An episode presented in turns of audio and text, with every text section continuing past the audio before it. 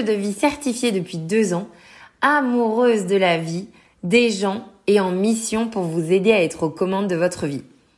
Lors de chaque épisode, j'aborderai des thèmes que vous m'aurez soufflé au préalable ou que mon quotidien m'aura donné envie de partager avec vous. L'ambition du podcast Double Hop est triple.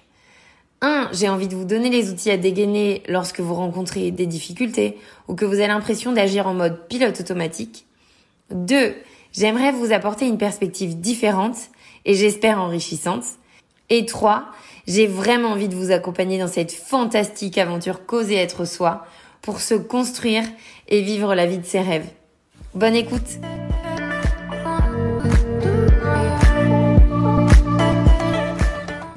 Je suis ravie de vous retrouver pour le quatrième épisode du podcast Double Hop. Dans l'épisode précédent, je vous ai parlé de la confiance en soi qui vient soutenir un plus grand chapeau qui est l'estime de soi. Les deux autres piliers qui soutiennent ce même chapeau, ce sont l'amour et l'image de soi. Et avant de vous dire de quel pilier on va se parler aujourd'hui, je voudrais vous demander si vous vous souvenez du gif que je vous ai posté il y a quelques semaines. C'était un gif dans lequel je m'agitais en souriant et en levant la main, un peu comme si je faisais une danse de la joie, et je vous ai proposé de le commenter en finissant la phrase ça, c'est moi quand. Vous avez été nombreux à me répondre. Ça, c'est toi tous les jours. Ça, c'est toi dès que tu ouvres les yeux. Ça, c'est toi chaque jour que Dieu fait. Et parfois, vous avez même ajouté, d'ailleurs, je sais même pas comment tu fais. Évidemment, ça m'a fait hyper plaisir de lire cela car j'aime que mon énergie soit contagieuse, que ma bonne humeur soit partagée et que, in fine, vous arriviez à capter un peu de moi à travers les réseaux. Mais lire ces phrases plutôt anodines sur le papier, voire même simplement positives, ça m'a tellement ramené à la Sarah d'il y a encore quelques années, pour qui ces phrases auraient déclenché une tornade de questionnements, de réflexions du genre pétard. Mais si ça se trouve, il pense que j'en fais trop. Et si ça les de me voir tout le temps solaire? Oh Elle, elle s'est désabonnée. Je suis sûre que c'est qu'elle me trouvait too much. Vous le savez maintenant, quand un truc gratouille comme ça, voire dans ce cas précis, quand un truc déclenche une remise en question pareille, c'est qu'il y a forcément de la conscience à remettre dessus. C'est qu'il y a des questions à se poser et potentiellement un changement à opérer. Dans ce cas précis, l'attention, elle était à remettre sur le fait que j'ai toujours pensé que j'étais trop trop énergique, trop solaire, trop sensible, trop empathique, trop émotive. La liste est hyper longue et c'est typiquement pour cette problématique qui me mettait vraiment des bâtons dans les roues que je me suis décidée à aller voir une coach. J'y suis allée et la première fois, je lui ai dit, Carole, j'en peux plus d'être trop. Je veux arrêter, faut que je change, ça me fait trop souffrir. Et spoiler alerte, je vous le disais en introduction, ce qu'on a fait ensemble pendant ce coaching, ça n'a pas du tout eu pour finalité de simplement traiter le je suis trop en me changeant pour que je devienne moins différente ou que sais-je. Non, on a littéralement changé ma vie en décelant ce que je cachais de beaucoup plus grand et de beaucoup plus fort derrière ce fameux je suis trop. La première chose qu'on a fait ensemble, c'est voir et noter, sans jugement aucun, à chaque fois que je me disais que j'étais trop. Et rien que ça, ça a été tellement révélateur. Dans le taf, j'étais trop émotive pour demander une augmentation. C'est sûr, je vais me mettre à pleurer et perdre toute ma crédibilité. Résultat, j'ai attendu trois ans. Dans les relations amoureuses, quand j'éprouvais de la peine, je ne disais rien parce que j'étais persuadée d'être trop sensible et de demander beaucoup trop d'attention. Même si entre nous, ça se résumait à attendre un bonne journée, attendre un bonne nuit, envoyer un je pense à toi. Dans mes relations publiques, j'étais persuadée d'être trop bête, donc j'avais des avis ultra arrêtés et je finissais par parler beaucoup plus fort que tout le monde. Comme ça, je coupais court au sujet, je ne rentrais pas dans les débats et on finissait par se dire, hum, elle maîtrise cette fille. Là, la première grosse prise de conscience, c'est que j'ai réalisé à quel point j'étais dure avec moi-même et ô combien cette peur d'être trop était omniprésente dans mon quotidien. Et à la fois, j'ai réalisé que j'avais moi-même transformé cette peur en une sorte de justification à tout un tas de situations merdiques. Il a dit ça? Normal, c'est que j'ai encore fait le truc de trop. Il a dit ça? Ouais, normal. C'est de ma faute, je suis trop. Donc, la seconde chose qu'on a fait avec ma coach, après avoir observé mes pensées, on a porté toute mon attention sur observer mes actions, mon comportement et finalement tout ce que je faisais après m'être dit je suis trop. Car forcément, quand on a des pensées pareilles, on se désolidarise de soi et on se prend pour une sorte de problème géant. Et en fonction de ça, on s'invente une sorte de personnage en réponse à ce problème. Et là, je suis obligée de vous prendre un exemple concret pour que vous compreniez mieux. Ça concerne mes relations amoureuses parce que dans ce domaine-là, c'est vraiment là que j'ai eu le plus souvent recours à mon personnage que j'appelle le personnage anti-trop. Je donnais mon max pour ne jamais être trop drama queen, pour ne surtout pas être trop indécise et éviter à tout prix d'être trop intense. Ça pouvait être cet exemple de ne rien dire que je vous donnais un peu plus tôt, quand bien même j'avais de la peine. Par exemple, un soir, j'avais osé demander à mon copain à l'époque s'il pensait à moi. Ce à quoi il m'avait répondu. Je te préviens, tu me demandes encore une fois ça, je te quitte. Et là, évidemment, j'ai rien répondu. Et puis surtout, je lui ai plus jamais posé la question. Mais parfois, même si c'est déjà pas mal, ça pouvait aller beaucoup plus loin. Parce que, avec cette sensation d'être toujours trop, je m'acharnais dans des relations où j'étais pas du tout heureuse.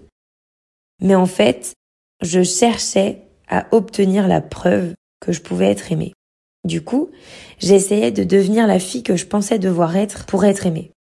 Je cherchais à tout prix à être plus lisse, à être plus douce, à être moins indécise, moins intense. Et là, on a réussi à observer et à repérer un schéma que je répétais sans cesse. Mes pensées, c'était je pensais constamment que j'étais trop. Donc, L'action, c'était adopter, consciemment ou non, hein, un comportement en réaction à cette pensée je suis trop. Du coup, j'obtenais un résultat qui était la preuve que j'étais trop. J'allais même parfois de plus en plus loin pour obtenir cette preuve. Et donc, je validais ma croyance que je suis trop. Et alors là, bam, la grosse claque je cherchais en fait ces situations pourries parce qu'elles m'étaient utiles. Bah ouais, à chaque fois, je me prouvais que j'étais trop et qu'il fallait surtout pas que je montre qui était la vraie Sarah. Sauf que, grâce au coaching, non seulement j'ai repéré ce schéma que je créais sans cesse, mais surtout, j'ai pu créer une distinction, une séparation entre mes pensées je suis trop et mes actions qui initialement étaient complètement automatiques. En fait, je suis devenue capable de voir que mes comportements étaient des sortes de stratégies pour devenir quelqu'un d'autre. Et donc que les résultats que j'obtenais appartenaient non pas à Sarah, je suis trop, mais au personnage que je m'étais créé. Par exemple, je devenais méga jalouse, presque hystérique, alors que je l'avais jamais été avant. Normal, j'emmagasinais une telle frustration, à force de pas oser dire que j'avais de la peine à ne recevoir que deux textos dans la semaine. Je devenais méga critique. Normal, parce qu'en fait, à force de me contraindre à être quelqu'un d'autre pour lui plaire, j'ai fini par lui en vouloir. J'ai fini par le rendre responsable de ne pas m'autoriser à être moi-même. Bref, j'ai fini par détester ce personnage que j'associais en fait à moi. Sauf que, en étant capable d'observer ce cycle des croyances que je vous ai décrit juste plus haut, les pensées qui conditionnent les actions, qui donne un résultat qui renforce ma croyance. J'ai pu comprendre qu'en changeant ma pensée de base, je suis trop par, par exemple, je suis exactement celle que je dois être, je m'offrais un choix. Je m'offrais la conscience de choisir ce que je voulais. Soit je continuais à croire que j'étais trop et à essayer de me changer avec un résultat qu'on connaît, je me déteste encore plus en devenant quelqu'un que je ne suis pas. Soit j'essaie d'être moi, de m'aimer pour celle que je suis, et je m'incarne pleinement. Au mieux, ça fonctionnait. Au pire, ça donnait le même résultat. Je ne m'aimerais pas, mais au moins, j'aurais eu le mérite d'essayer et de ne pas tricher. J'ai choisi d'oser être moi-même. Et là, ma vie s'est littéralement transformée. Bon, pas du jour au lendemain, hein, mais j'ai arrêté de jouer un rôle et donc je ne me posais plus mille questions sur ce que j'étais censé faire, pas faire, dire, pas dire. Donc, l'effet le plus instantané, je crois que c'est cette sensation d'être apaisé, d'être aligné. Ah, donc finalement, c'est pas vrai que je suis trop indécise? Eh bien non, création de toute pièce. Autre exemple, j'ai arrêté de vouloir gommer les moments où j'avais besoin d'être au calme et ceux où j'avais plus d'énergie. Ah, donc en fait, ce qu'on appelait ces montagnes russes, c'est pas un problème? Ben non, en fait, c'est tout le contraire. D'ailleurs, croyez-le ou non, mais c'est le truc qui a rassuré mon amoureux quand on s'est mis ensemble. Parce qu'il avait cette image de moi toujours à fond la caisse, toujours au taquet, un peu comme vous me disiez en réponse à mon gif. Et lui, ça l'a rassuré parce qu'il avait peur de pas réussir à me suivre et de plus avoir ces moments de calme. D'ailleurs, à l'époque, il m'a dit "Oh, mais franchement, moi, euh, je serais avec quelqu'un comme ça toujours au taquet. Je pense que tu finirais la tête dans le mur." Comme quoi, ce n'était pas un problème, ces moments de calme, puis ces moments de taquet.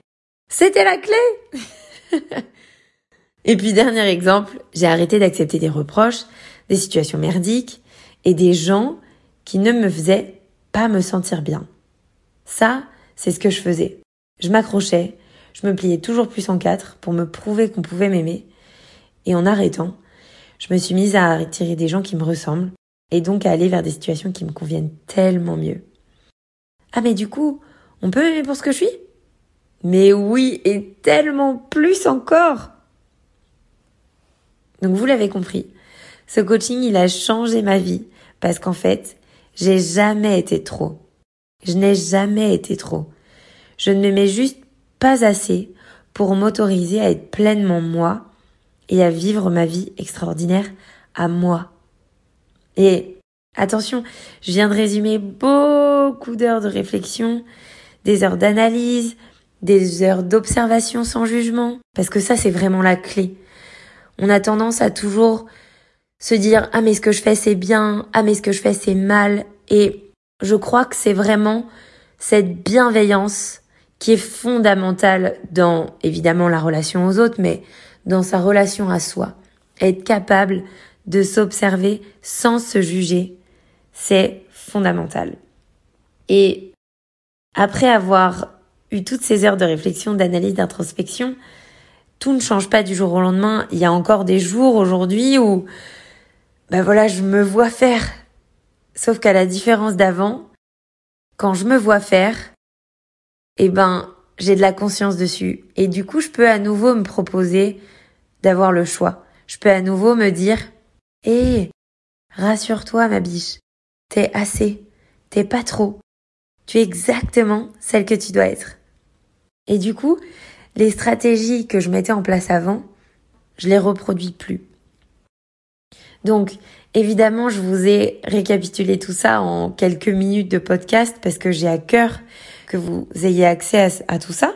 Mais ce que je veux dire par là, c'est que quelle formidable aventure qu'être soi. Et je pense que c'est vraiment cette joie de réaliser que ce que je prenais avant comme un truc subi sur lequel je n'avais absolument aucune emprise, eh ben en fait c'était quelque chose qui était à 100% dans mes mains. C'est vraiment ça que je vous propose en coaching, c'est vraiment ça que je mets au cœur de mon accompagnement. C'est offrez-vous l'opportunité de vous voir tel que vous êtes. Offrez-vous l'opportunité de vous incarner tel que vous êtes parce que vous êtes unique, extraordinaire, incroyable et que le monde a besoin de vous. Le monde n'a pas besoin de cette version édulcorée que vous pensez devoir être. Le monde n'a pas besoin de ce que vous croyez être mieux ou meilleur. Pas du tout. Le monde a juste besoin de vous au sens le plus authentique et le plus vulnérable qui soit. Alors je vous souhaite de faire ce chemin, de remettre de la conscience sur ce qui vous gratouille, parce que ce n'est pas seulement de l'amour qu'on s'offre, c'est la liberté. Je peux le dire, je me suis offert la liberté. Et pour moi, c'est vraiment la définition du bonheur absolu. Alors, si vous sentez que vous avez besoin d'aide pour que cette introspection, elle vous devienne utile, et je dis bien utile, parce que je nous connais, on est nombreux et nombreuses à connaître l'introspection. Mais sans que ce soit vraiment une introspection bienveillante, presque une introspection qui peut faire plus de mal que de bien. Coucou la torture du cerveau N'hésitez pas à demander de l'aide, n'hésitez pas à solliciter un professionnel, être guidé pour que cette introspection devienne utile. C'est si précieux dans ces moments de vulnérabilité absolue. En fait, avoir l'aide d'un tiers, c'est vraiment se garantir de la clarté. C'est s'armer avec des outils concrets. Et puis, c'est aussi parfois se sentir soutenu quand on a l'impression qu'on va découvrir un monstre tapis dans l'ombre. Pour être passé par là, je peux vous le garantir, si vous allumez la lumière, c'est pas du tout un monstre que vous allez découvrir. Et au-delà de faire des découvertes merveilleuses, cette lumière que vous allez allumer, elle va plus jamais s'arrêter de briller. J'espère sincèrement que ce nouvel épisode sur l'amour de soi vous a plu. En ce qui me concerne, son écriture, elle m'a vraiment challengée. C'est d'ailleurs pour ça que je me suis offert une petite semaine supplémentaire avant de sortir ce nouvel épisode. Je me suis sentie challengée parce que, je vous le disais, c'est un chemin, c'est pas une finalité en soi. C'est un chemin de tous les jours. Et ce challenge, il a été là pour moi parce que j'avais vraiment à cœur de mettre toute ma sincérité dans cet épisode pour vous montrer que Sarah, et du coup double hop par extension, c'est être solaire, comme sur le gif que vous avez commenté, mais aussi être vulnérable. Je suis confiante et parfois je doute. Je suis douce et parfois je suis dure. En fait, je suis pleinement moi-même. Et même si dans cet épisode je me suis mise à nu, je crois que je peux le dire, je me suis rarement sentie aussi ancrée et forte. J'espère de tout mon cœur que cet épisode va résonner et il me tarde d'avoir vos retours. À très vite!